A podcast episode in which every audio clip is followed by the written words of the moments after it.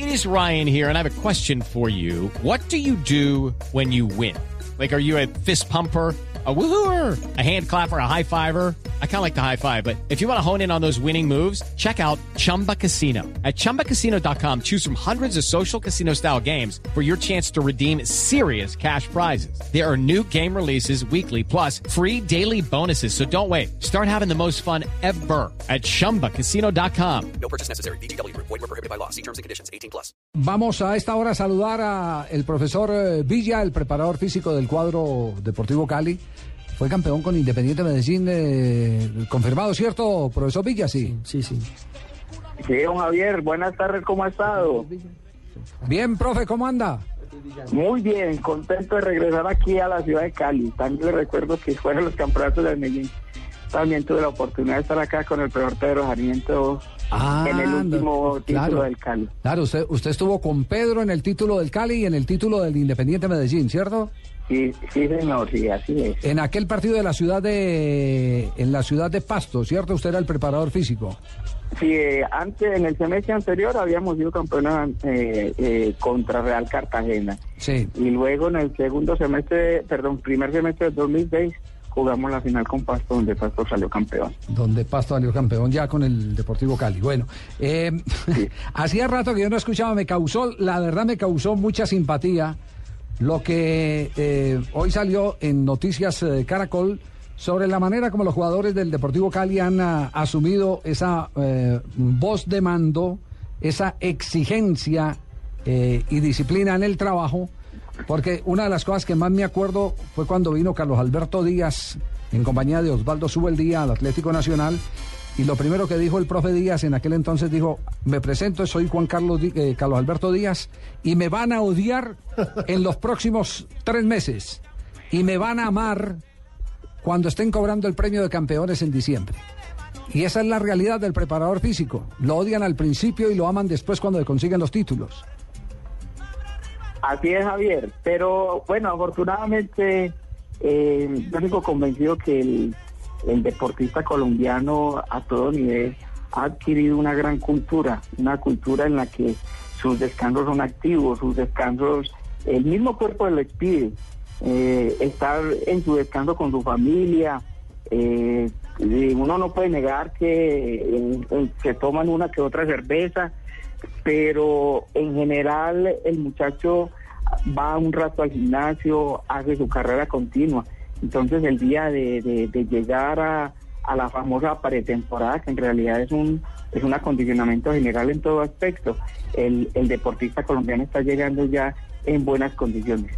En esa época, inclusive me, me invitan a ver los trabajos con el profesor Carlos Alberto, eh, era mucho más duro porque nosotros los colombianos éramos un poco más incultos en esa época, Javier. Había más indisciplina. Sí, señor, sí, claro que todavía existe, pero yo creo que hemos ganado mucho y, y mucho y mucho terreno que hemos ganado. Prueba de eso es estos grandes deportistas que tenemos a todo nivel, eh, no solamente en el continente americano, sino miren los resultados de estos futbolistas en, en Europa. Profe Villa, el eh, resultado de todo este proceso de pretemporada, cariñosa y cálidamente, por lo menos Manga Escobar ya, le tiene apodo, ¿no? Eh, el profe, no el profe Villa, sino el profe Villano.